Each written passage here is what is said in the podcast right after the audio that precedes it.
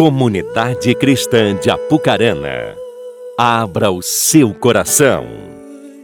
Momento da Palavra de Deus.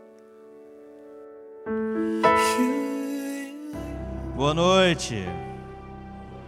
A paz do Senhor a todos. Amém. Bom que estamos aqui. Glória a Deus.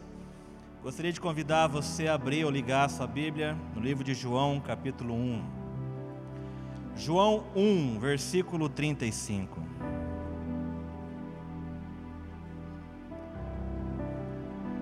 Abra o ligue.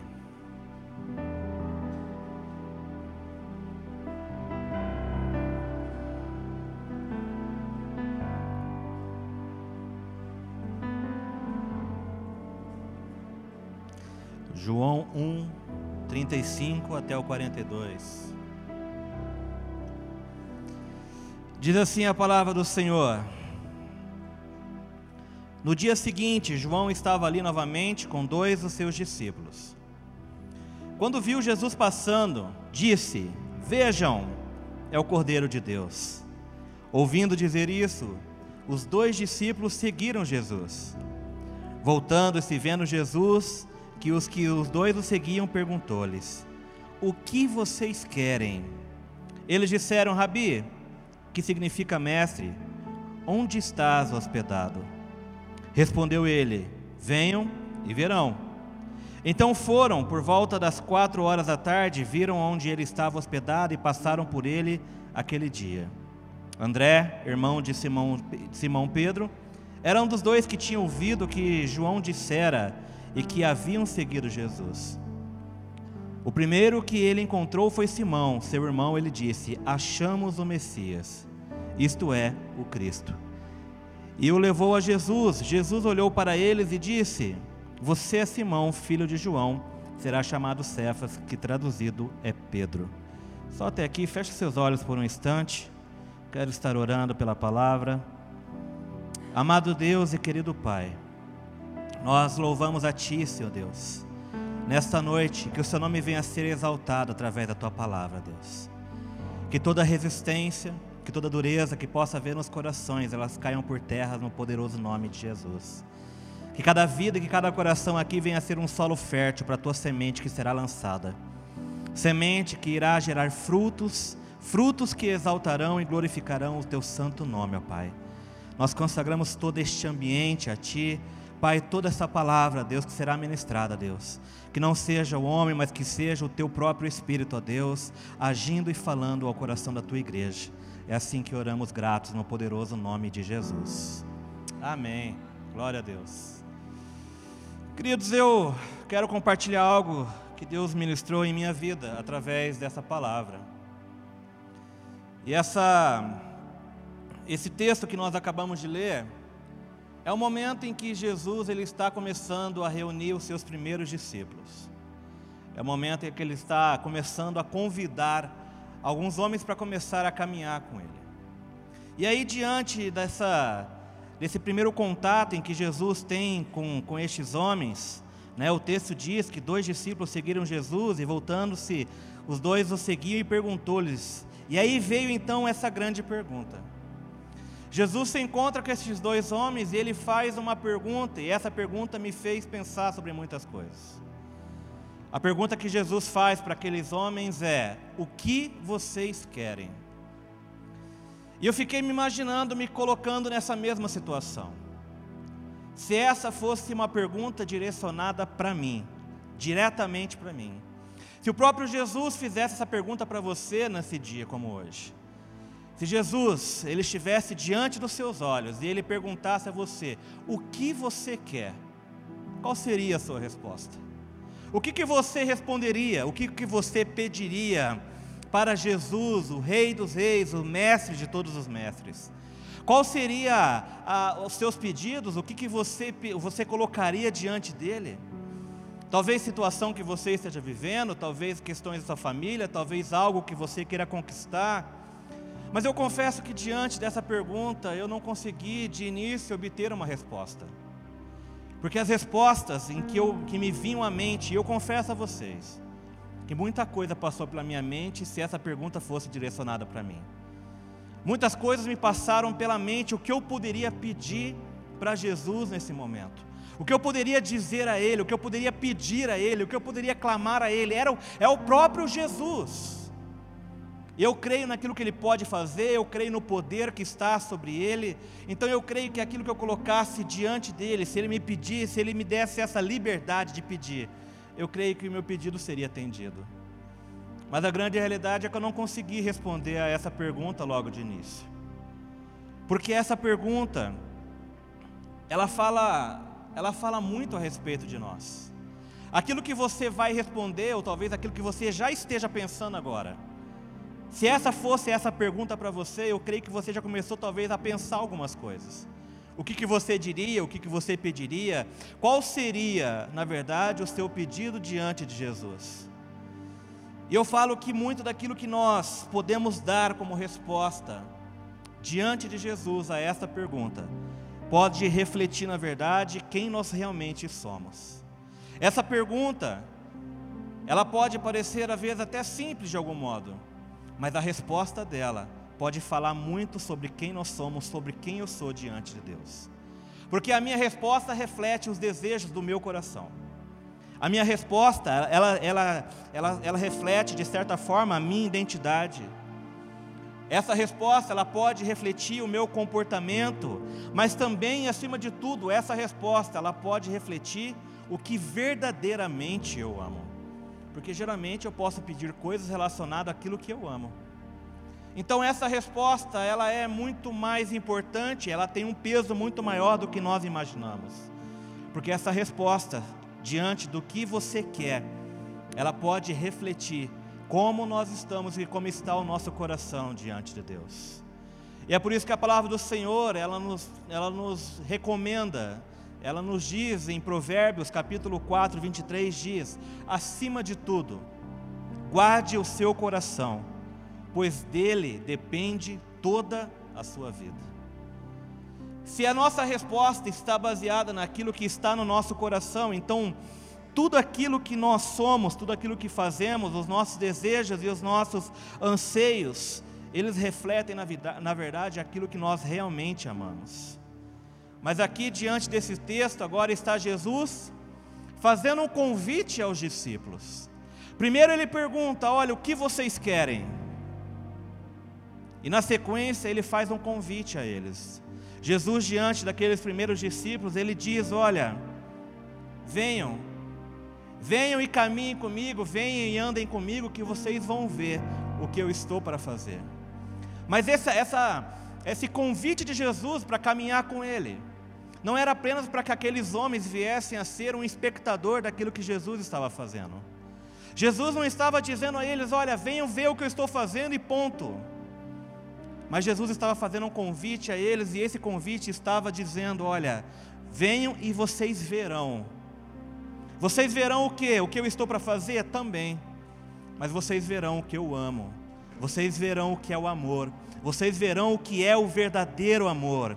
Jesus estava querendo, através disso, apresentar o verdadeiro reino de Deus àqueles homens, não através dos olhos dele, mas Jesus estava querendo apresentar o reino de Deus agora através dos seus olhos. Venham e vocês verão o que realmente é amor. Venham e vocês verão o que é perdão. Venham e vocês verão o que realmente é importante. Jesus estava dizendo: venham e vocês vão ver o quanto que as suas vidas, as suas mentes, os seus amores e o seu coração podem ser transformados. Então nós recebemos também um convite de Jesus. Um convite a participar com Ele, a aprender com Ele sobre o que realmente é amor. Jesus faz um convite para mim e para você também nessa noite, querido, para que nós possamos aprender a amar como Ele ama, a amar a partir da perspectiva dEle, dos olhos dEle, a valorizar aquilo que Ele valoriza, não pelos nossos olhos, mas pelos olhos dEle. Porque a grande realidade é que a palavra nos ensina que o enganoso é o coração do homem. Então, muitas das coisas que nós podemos classificar como um amor, na verdade, são os nossos próprios ídolos, são os nossos amores pessoais. Mas Cristo, Ele está nos convidando a caminhar com Ele. Cristo está dizendo: olha, a sua mente pode ser renovada, mas também o seu amor, o seu coração, ele pode ser transformado por completo. E querido, se uma coisa é real, Ele sabe quem você realmente é. Cristo sabe quais são os seus verdadeiros amores. Cristo ele sabe qual é a sua real intenção para todas as coisas. Ele que sabe de todas as coisas. A palavra do Senhor lá em Hebreus 4:12 diz: "Pois a palavra de Deus, ela é viva e eficaz e mais afiada que qualquer espada de dois gumes. Ela penetra até o ponto de dividir alma e espírito juntas e medulas e julga os pensamentos e, e as intenções dos corações. É isso que a palavra está nos apresentando neste momento. Cristo conhece você, querido. Ele sabe das suas reais intenções para todas as coisas. Ele sabe o que tem motivado você. Ele sabe o que você tem pensado e a motivação mesmo pela qual você tem feito e realizado todas as coisas, e por isso ele nos faz um convite, como ele fez aqueles discípulos: caminhem comigo, andem comigo. Ele nos chama a ser aluno, há um convite para nós sermos alunos dos mestres dos mestres, querido. E nessa escola nós iremos realmente aprender o que é o amor e, e, através de caminharmos com Cristo, vermos a Sua palavra se cumprindo, entendo a nossa mente renovada através da Sua palavra, mas também aprendendo a amar o que Ele ama. E por isso que nós precisamos permitir que o Senhor venha sondar os nossos corações. Porque muitas vezes nós estamos amando coisas que não é para amar. Muitas vezes nós temos colocado muitas outras coisas, situações, objetos, pessoas, como muito mais importante do que o próprio Deus. E caminhar com Cristo é ter a nossa vida transformada, não somente o nosso pensamento, as nossas, a nossa mente, mas também ter os nossos corações. Nós precisamos permitir que os nossos corações venham ser alinhados com o coração de Deus. Amar o que Ele ama, se entregar pelo aquilo que Ele se entregou viver os desejos dele, a vontade dele, mas para isso nós precisamos estar dispostos a, a permitir que o Senhor venha sondar os nossos corações e também estarmos dispostos a abrir mão das coisas que nós temos amado no lugar de Deus. E a grande realidade é que nós podemos amar muitas coisas no lugar de Deus. Queridos, a, a palavra do Senhor, ela realmente ela deve ser algo apaixonante para nós. Mas muitas pessoas vêm num culto como um dia de hoje, ou frequentam nossos cultos, e a pessoa sai daqui num culto, ela sai geralmente toda empolgada, ela sai toda entusiasmada, ela sai toda convicta de que a partir daquele momento ela vai viver de maneira diferente. Quantas vezes você não saiu daqui de um culto e dizendo assim: Olha, eu vou viver isso que foi ministrado nessa noite? Quantas das vezes você não saiu de um culto impactado, extasiado pelo amor que foi derramado sobre a tua vida e você disse assim: Olha, eu não quero deixar de viver isso nunca mais. Mas parece que todo o conhecimento que você recebeu durante o culto, ou durante o tempo em que você esteve aqui, ele não é o suficiente, ele não prevalece, ele não permanece na sua vida às vezes nem até segunda, e muito menos até terça. Saímos daqui cheios de convicções de que queremos viver e desfrutar disso. Saímos daqui dizendo assim: eu tomo posse disso para a minha vida. Mas vem a segunda e vem a terça e nós deixamos de viver essa convicção. Nós deixamos de, de nos colocarmos diante de Deus e, e desfrutarmos a decisão que nós tomamos no domingo. No domingo no culto, diante deste ambiente, porque essa é uma grande realidade, este ambiente é propício a isso. É fácil nós, diante desse ambiente de adoração, de intercessão, de adoração que está aqui, é fácil nós tomarmos uma, alguma decisão e sairmos daqui convicto, querido. Mas a grande realidade é, é o que nós precisamos experimentar da parte de Deus. Ele precisa ser vivido na segunda, na terça, na quarta e nos dias que estão por vir. Mas por que geralmente isso não acontece? Porque essa convicção, ela não nos acompanha. Por que, que essa convicção, ela acaba ficando no meio do caminho? Porque parece que todo esse conhecimento que a gente está recebendo a, a cada culto e a cada reunião não é o suficiente para produzir em você uma nova forma de vida. E olhando a palavra do Senhor, eu encontrei algo que talvez possa ser uma resposta para isso. Paulo é um homem que nos dá um norte em relação a essa resposta. Por que, que geralmente nós não conseguimos dar continuidade ou continuarmos com a convicção que nós recebemos diante de um culto? Por que, que parece que tudo que nós recebemos aqui não é o suficiente para gerar em nós uma, uma nova forma de viver.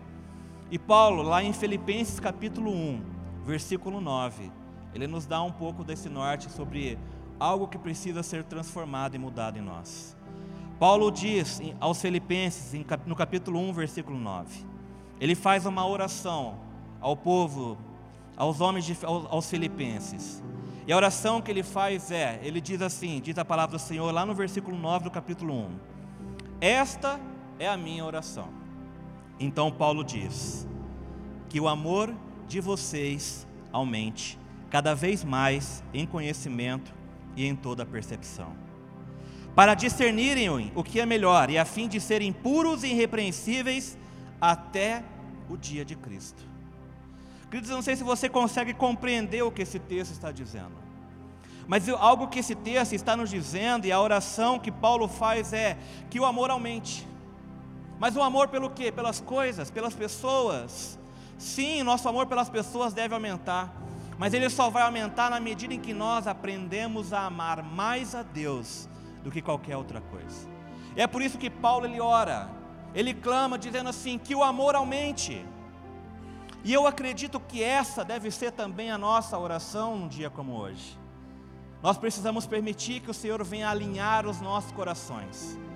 Nós vamos aprender a amar o que Ele ama, a desejar o que Ele deseja, mas nós também precisamos orar que o nosso amor por Ele aumente. Porque, queridos, o texto ele, ele diz para nós assim: para discernir o que é melhor e a fim de serem puros e irrepreensíveis até o dia de Cristo. Ou seja, a única maneira de nós nos mantermos firmes, de nós nos mantermos puros, de nós nos mantermos irrepreensíveis até o dia de Cristo, é se o nosso amor por Deus aumentar. Não é o que eu faço, não são as minhas ocupações, não é a minha agenda eclesiástica de certa forma, mas é o meu amor por Deus, é o meu amor por Cristo, é o meu amor pela presença de Deus que vai fazer com que eu fique, que eu continue irrepreensível, que eu continue firme e puro até que Cristo volte para buscar a sua igreja. E é por isso que nós precisamos orar, para que o amor aumente. E é por isso que nós vamos permitir que o Senhor venha sondar os nossos corações. O que estamos amando? O que realmente tem sido importante para você? Quais são as suas prioridades? Porque diante da pergunta que Jesus fez aos seus discípulos, o que você quer? O que, que você estaria respondendo? Qual seria a sua resposta? Qual seria a sua resposta a essa pergunta? Porque eu acredito, querido, que pela palavra que ela tem nos ensinado, e diante do que temos vivido, a melhor resposta a essa pergunta é: nós precisamos aprender a amar mais a Deus.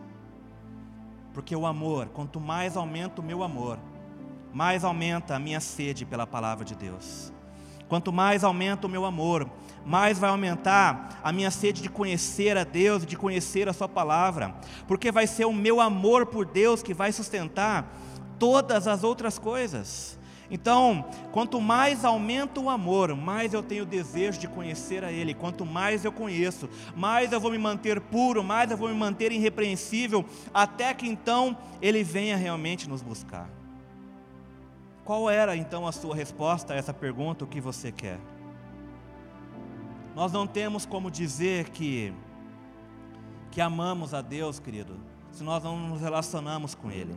1 João capítulo 4, versículo 8 diz assim: Quem não ama, não conhece a Deus, porque Deus é amor. E um pouquinho à frente, o texto diz assim para nós: Assim conhecemos o amor que Deus tem por nós e confiamos nesse amor. Deus é amor, e todo aquele que permanece no amor permanece em Deus e Deus nele. Olha, olha a preciosidade, queridos, que esse texto ele está nos dizendo. Ele está dizendo todo aquele que permanece no amor, permanece em Deus e Deus nele. Não adianta você dizer que conhece a Deus. Tem muita gente por aí dizendo que conhece a Deus. Tem muita gente por aí dizendo que ama a Deus. Mas a grande realidade é que a prova desse amor não adianta apenas nós dizermos que nós o conhecemos se nós não permanecermos nele. Nós precisamos aprender a permanecer no amor do Senhor. Nós precisamos aprender a permanecer diante das adversidades. Nós precisamos aprender a permanecer no Senhor, diante de tudo aquilo que é nos colocado como proposta para amar.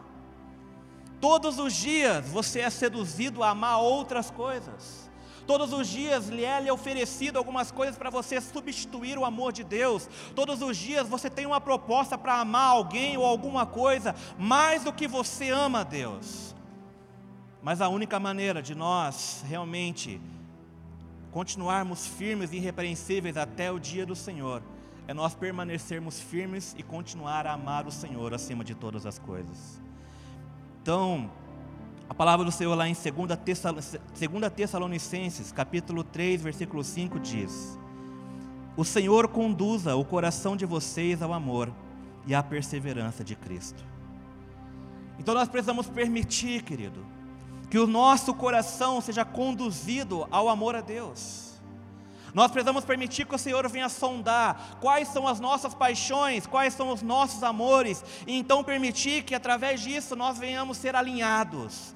Precisamos amar o que Ele ama, porque se nós não amarmos o que Ele ama, querido, nós não resistiremos até a volta do Senhor. Mas nós também precisamos entender que eu e você, nós fomos criados não só para sermos amados por Deus, mas nós somos criados para amar a Ele também.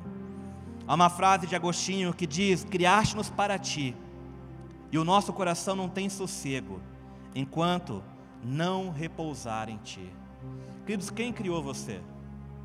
Foi Deus. Ele criou você, Ele criou a sua vida. Mas não só Ele criou você e a sua vida, ele é aquele que te ama de maneira incondicional. Ninguém neste lugar vai entender o verdadeiro valor que você tem, talvez nem você mesmo. Mas aquele que te criou sabe o verdadeiro valor que você tem. Talvez você se olhe e você não encontre este valor, mas quando ele te olha, ele sabe verdadeiramente o valor que você tem. Sabe por quê? Porque quem criou sabe o valor que tem, querido. Eu contei hoje pela manhã uma situação que eu vivi em casa esses dias com os meus filhos. Em casa, quando você anda pela minha casa, você vai encontrar não só brinquedos espalhados para a casa inteira, mas você encontra desenhos. Meus filhos gostam de desenhar muito. Desenhar e pintar, os dois. Né? O Victor começou a tomar gosto pela coisa e o Rafael, por imitação, começou a, a viver a mesma realidade. Então eles gostam de desenhar muito, gostam de pintar muito. Então, aonde você vai em casa tem um desenho. No meu criado tem desenho. Na minha geladeira tem desenho. No meu mural de recados tem desenho. Mas eu também vou te surpreender que no meu banheiro tem desenho. Tem pedacinhos de desenho, que eles fazem desenho, e às vezes eles ficam carregando para lá e para cá. Se você sentar no meu sofá, você vai ver lá, geralmente, com certeza, você vai achar um desenho no meio do sofá sem dúvida alguma, você vai achar alguma coisa assim. Mas é muito desenho. E aí o que acontece esses dias? Né, fazendo aquela limpa, estava para chegar a gente em casa, eu não sei você, mas quando chega a gente em casa, você não sei se você faz igual eu, você sai arrastando as coisas. E eu nessa, estava para chegar a gente em casa, e aí eu saí catando as bagunças, brinquedos. E aí em cima do meu computador, que fica lá no cantinho, tinha um desenho. O que, que eu fiz? É desenho demais para essa casa. Fui eu, foi o que eu pensei nesse momento. E aí eu peguei o desenho, amassei o desenho e estava caminhando para ir para o lixo. De repente o Rafael começou a chorar. E ele disse assim: Você estragou o desenho que eu fiz. E eu olhei aquilo e pensei assim: Mas é só um desenho. Dos milhares que estão espalhados por essa casa. Mas ele disse: Esse é o desenho que eu fiz para você. Talvez para mim era apenas um desenho, mas para ele que criou aquele desenho, o valor é diferente. Eu talvez não tivesse compreensão do valor que aquele desenho tinha para ele. Da mesma maneira, muitos de nós nós não temos a compreensão do amor que Deus tem por nós. Porque quem criou sabe o valor que tem. E é isso que nós precisamos aprender a alinhar os nossos corações em Deus, porque enquanto nós não alinharmos o nosso coração com Deus, nós não iremos descobrir o real valor que nós temos. Nós não vamos entender, nós não vamos compreender o amor que Ele sente por nós, enquanto os nossos corações não forem alinhados com o dele. Não adianta nós queremos amarmos a Deus a nossa maneira, não adianta nós queremos fazer as coisas para Deus do nosso jeito. Nós precisamos aprender a amá-lo como Ele nos amou, e o amor dele é incondicional pelas nossas vidas, querido. Não há nada que você faça que mude o amor de Deus. Ele te ama ontem, da mesma maneira que Ele te ama hoje, Ele vai te amar amanhã, da mesma maneira, querido, porque o amor dele não muda. E é por isso que nós precisamos aprender a amá-lo como Ele nos ama. E fomos criados exatamente para isso. Você foi criado não somente para desfrutar do amor de Deus, mas você foi criado, querido, para amá-lo como Ele te ama. E nós precisamos aprender a alinhar os nossos corações, para descobrir então não somente o quanto nós somos amados, mas o quanto que o nosso amor é falho por Ele. O salmista, lá no Salmo 42, diz: Assim como a corça anseia por águas correntes, a minha alma anseia por ti, ó Deus. A minha alma tem sede de Deus, do Deus vivo. Quando poderei para, quando poderei entrar para apresentar-me a Deus? Quantos de nós talvez pudesse recitar esse salmo? Quantos de nós talvez pudesse declamar esse salmo como sendo uma verdade sobre as nossas vidas? O quanto que a sua alma anseia por Ele, o quanto que a sua alma deseja o Deus vivo, porque você é o que você ama. A sua vida é reflexo dos seus amores, a sua vida é reflexo daquilo que você coloca como mais importante na sua vida. Por isso que Jesus estava perguntando aos seus discípulos: o que vocês querem?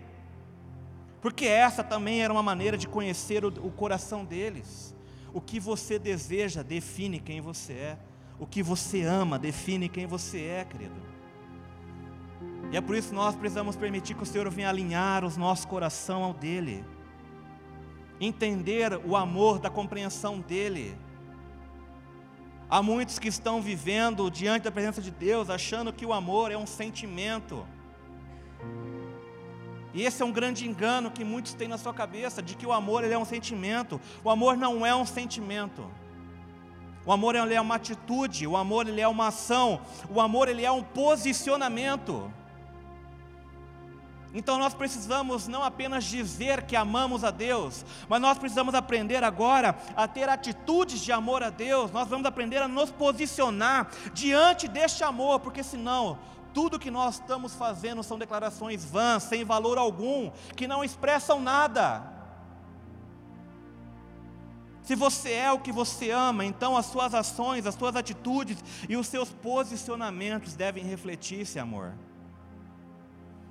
E é aí que entra, porque tem pessoas que não conseguem amar porque acham que precisam sentir para amar. Mas se esquecem que o amor é uma escolha. Eu ouvi uma frase essa semana que diz: O amor é o que o amor faz. O amor é o que o amor faz. Não, basta dizermos que amamos a Deus se nós não fazemos nada em relação a isso. Eu amo a Deus, mas não estou disposto a abrir mão de nada. Eu amo a Deus, mas eu não quero que a minha vida seja transformada. Eu amo a Deus, mas não mexe nas minhas estruturas. Que amor é esse que não faz nada? Que amor é esse que não está disposto a ser transformado? Que amor é esse que não tem nenhum posicionamento? Queridos, o amor é uma escolha. É uma escolha que nós temos que fazer todos os dias. O amor é um posicionamento que nós precisamos aprender a ter todos os dias. E nós só podemos amar porque Ele nos amou primeiro. 1 João 4,19 diz: Nós amamos porque Ele nos amou primeiro. Você foi criado por Ele, foi criado em amor. Mas não apenas você foi criado em amor, mas aquele que te criou foi aquele que te amou primeiro. Querido, você acha que é fácil amar você? Você acha que é? Porque eu acho que não é fácil me amar, não. Eu sei que não é fácil me amar.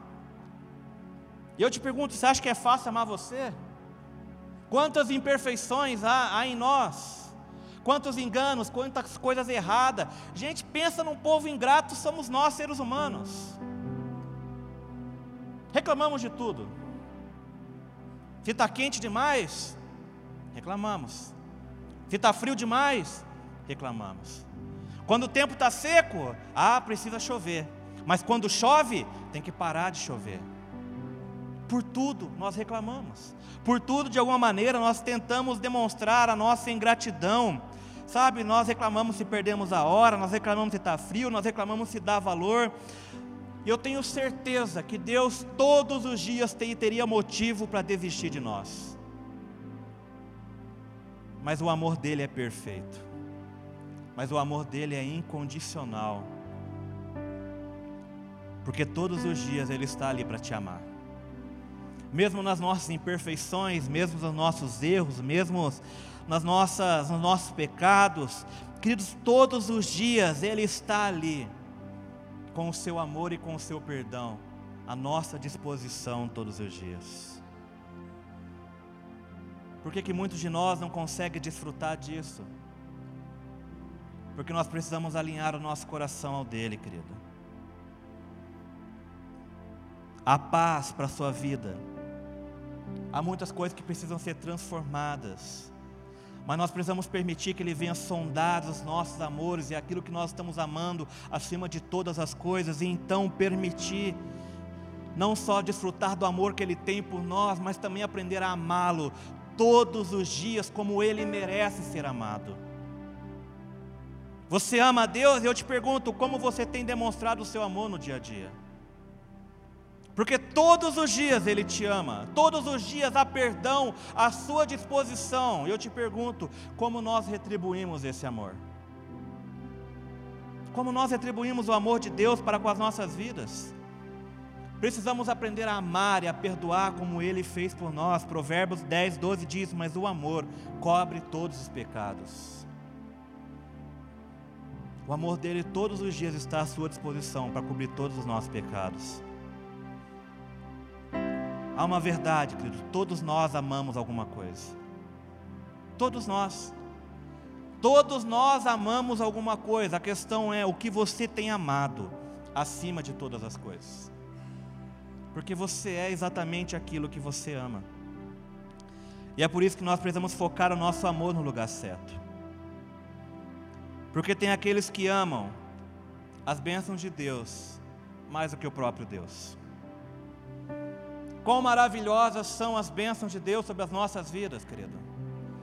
Quão maravilhoso é o cuidado, a provisão e o sustento que Deus tem derramado sobre as nossas vidas todos os dias. Mas nada do que Deus possa nos dar é maior do que o próprio Deus.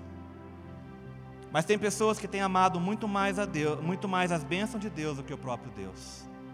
Quando não há bênçãos, quando não há benefícios, então acabou-se o amor. É por isso que nós vamos permitir que o nosso coração venha a ser sondado, porque também tem aqueles que amam as coisas, tem aquele que ama os seus empregos, tem aqueles que amam as suas profissões, tem até mesmo aqueles que amam as suas famílias e filhos mais do que amam o próprio Deus. A minha família é presente de Deus para mim. Eu amo a minha família, eu amo os meus filhos. Mas algo que eu tenho tentado ensinar aos meus filhos é amar a Deus acima de todas as coisas. Sempre que eu tenho oportunidade, meus filhos vêm, eles me abraçam, eles me beijam, eles dizem assim: Olha, eu te amo, papai. Eu também sempre respondo: Olha, o papai também te ama. Mas uma coisa que eu tenho tentado ensinar aos meus filhos: Olha, eu te amo, filho, mas eu amo a Deus mais do que eu amo você. E eu digo a eles: o meu desejo é que vocês possam amar a Deus mais do que você ama o papai. Porque eu sei que se eles amarem a Deus acima de todas as coisas, eles vão continuar permanecendo irrepreensíveis, inabaláveis, até que o Senhor venha se eles aprenderem a amar a Deus acima de todas as coisas, não vai ser o dia mal que vai derrubá-los. Se eles aprenderem a amar a Deus acima de todas as coisas, não vai ser qualquer tempestade, não vai ser qualquer divergência que eles possam ter na vida que vai afastá-los do amor de Deus. Mas se eles amarem a Deus acima de todas as coisas, venha o que vier, passe o que passar, eu creio que eles vão continuar permanecendo irrepreensíveis até que o Senhor volte. Porque o meu desejo para eles é exatamente esse: que eles desfrutem desse amor, que eles amem a Deus acima de todas as coisas. Aqueles que amam a sua boa vida e adotam essa ideia de uma boa vida tanto que essa visão de uma boa vida tornou-se agora a sua visão do reino de Deus. E quando as coisas não acontecem da maneira em que você gostaria, da maneira que você planejou, ou da maneira que você de certa forma desenhou, então nós deixamos de amar a Deus. Tentamos fazer as coisas por nós mesmos na busca do nosso próprio, nos nossos próprios desejos. Nos justificamos de diversas maneiras. Mas a grande realidade é que se Deus sondar os nossos corações, Ele irá descobrir que existem muitos outros amores concorrendo com o amor dele. Palavra do Senhor em 1 João, capítulo 2, versículo 4 diz: Aquele que diz, Eu o conheço, mas não obedece os seus mandamentos é mentiroso. A verdade não está nele. Mas se alguém obedece a sua palavra, nele verdadeiramente o amor de Deus está aperfeiçoado. Dessa forma, sabemos que estamos nele. Aquele que afirma que permanece nele deve andar como ele andou. Por isso, Jesus convidou os discípulos a caminharem com ele. Primeiro, ele perguntou: O que vocês querem? Depois, ele disse: Venham e vocês verão. Porque esse convite para caminhar com Jesus é para que eles vier, para que eles pudessem não apenas testemunhar, mas conhecer pela ótica de Cristo o que é o verdadeiro amor.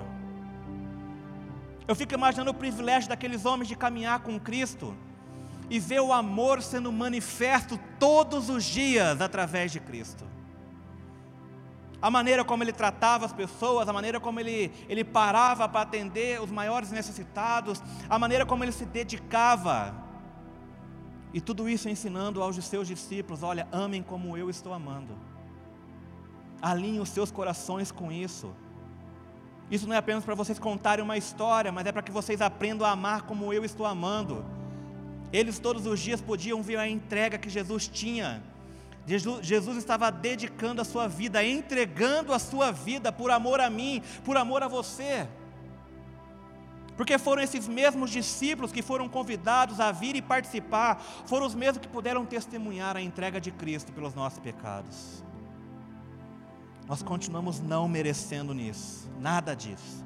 Nós não merecemos esse amor, nós não merecemos o sangue que foi derramado, mas Ele está lá para nos ensinar a amar, queridos.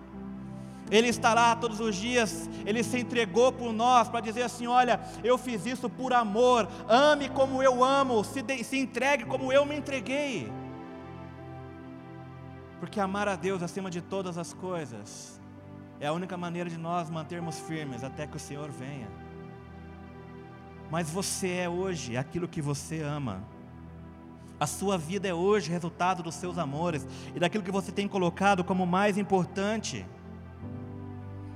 Por isso que nós precisamos permitir que o Senhor venha alinhar os nossos corações ao dele. Porque uma das coisas que há, uma, há, uma, há uma, um pensamento de João Calvino que ele diz que o coração humano ele é como uma fábrica de ídolos.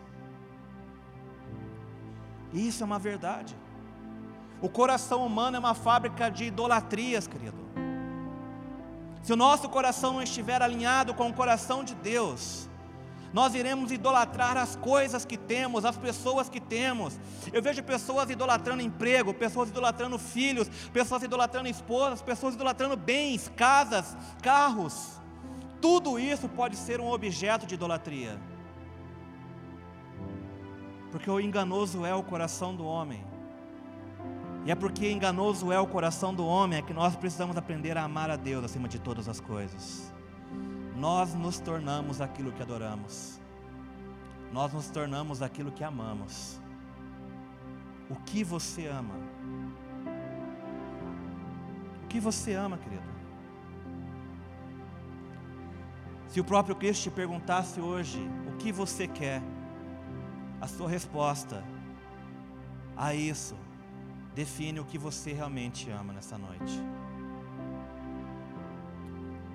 Eu levei um tempo para responder essa pergunta. Porque quando eu ouvi essa pergunta, eu comecei a me fazer ela diante de Deus. Talvez como você, a primeira coisa que me veio à mente foram as coisas que eu poderia pedir diante dele. Mas até que eu cheguei à conclusão de que eu deveria fazer como Paulo. Eu deveria orar para que o amor aumente.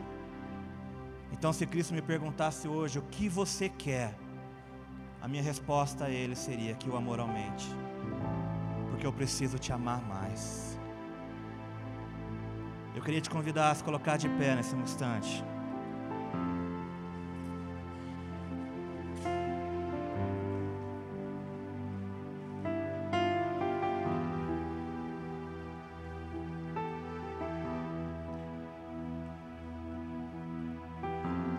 Feche seus olhos por um instante, não quero que você se distraia com nada agora.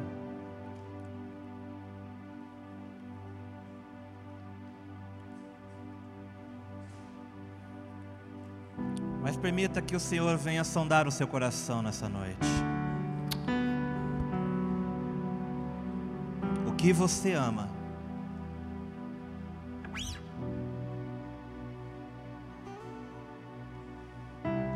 Você tem amado acima de todas as coisas?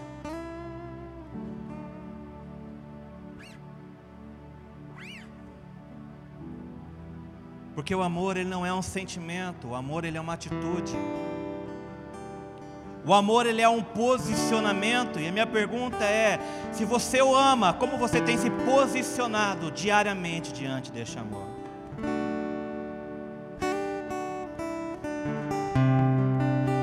Que é mais importante para você, querido? O que que você tem amado em primeiro lugar? O que você tem, os seus empreendimentos, a sua empresa, sua família, os seus filhos, o que, que você ama acima de todas as coisas? Você é o que você ama. Mas também aquilo que amamos define o que nós iremos viver diante de Deus. Porque que muitos não têm conseguido manter as suas convicções diante do conhecimento que têm recebido. Porque o seu amor está corrompido. Há muitos que têm criado os ídolos no seu coração.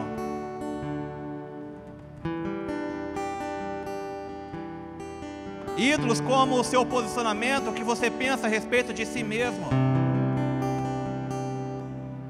Há pessoas que pensam em sustentar mais a sua imagem do que realmente se permitirem ser quebrantados e alinhados com o amor de Deus. Manter uma fachada é mais importante do que tudo.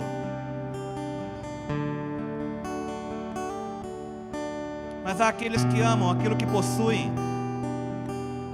aqueles que estão amando apenas aquilo que conquistaram, os seus bens.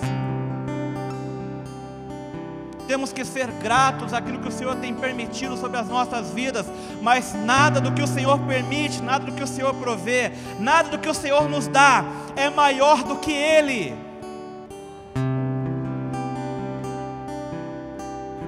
Nada pode ser maior do que Ele. Deixa o Senhor trazer ao seu coração o que você tem amado acima de todas as coisas.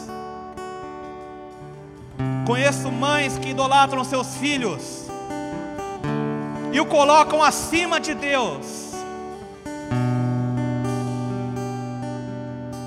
Conheço homens que idolatram seus empregos e os colocam acima de todas as coisas. Mas isso é dizendo que o seu coração ele é enganoso. Enganoso é o coração do homem, e por isso nós precisamos permitir que os nossos corações venham ser alinhados ao coração de Deus. Ele não te chamou para amar coisas, ele não te chamou para amar objetos acima de todas as coisas. Cristo é o maior referencial de amor. Ele, somente Ele consegue te amar de maneira incondicional, mesmo nos seus erros, mesmo nos seus pecados, Ele continua te amando, para te ensinar como é amar, querido. Um amor que se manifesta em obediência. Você diz que ama, mas onde está a sua obediência? Você diz que ama, mas não dobra o seu coração. Você diz que ama, mas não perdoa. Você diz que ama, mas é orgulhoso. Você diz que ama, mas não se rende diante de Deus. Isso não é amor, isso são as suas idolatrias.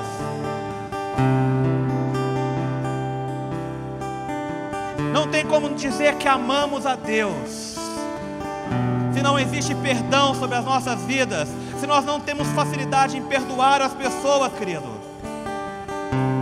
Olhe para você todos os dias. Nós fazemos coisas pela qual Deus poderia não nos amar, mas ainda assim Ele nos ama e nos perdoa. Todos os dias você tem amor, todos os dias você tem perdão sobre a tua vida. Para te ensinar como você deve ser. Ele te ama incondicionalmente para te ensinar que nós também devemos amar de maneira incondicional. Ele te perdoa para que você entenda que, da mesma maneira que Ele te perdoa, você precisa aprender a perdoar, querido.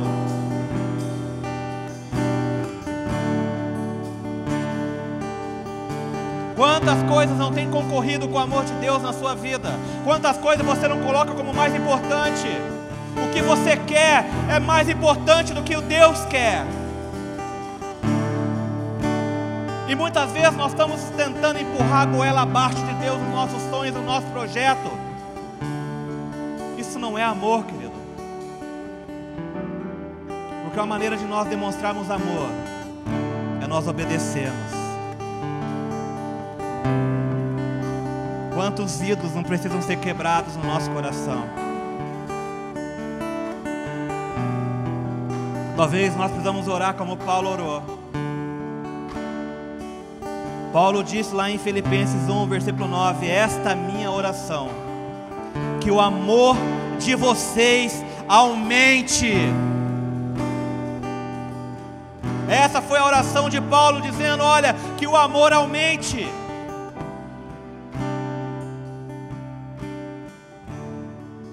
Eu acredito que hoje nós temos que orar no mesmo sentido e dizer: Senhor, que meu amor por você aumente. Os seus olhos.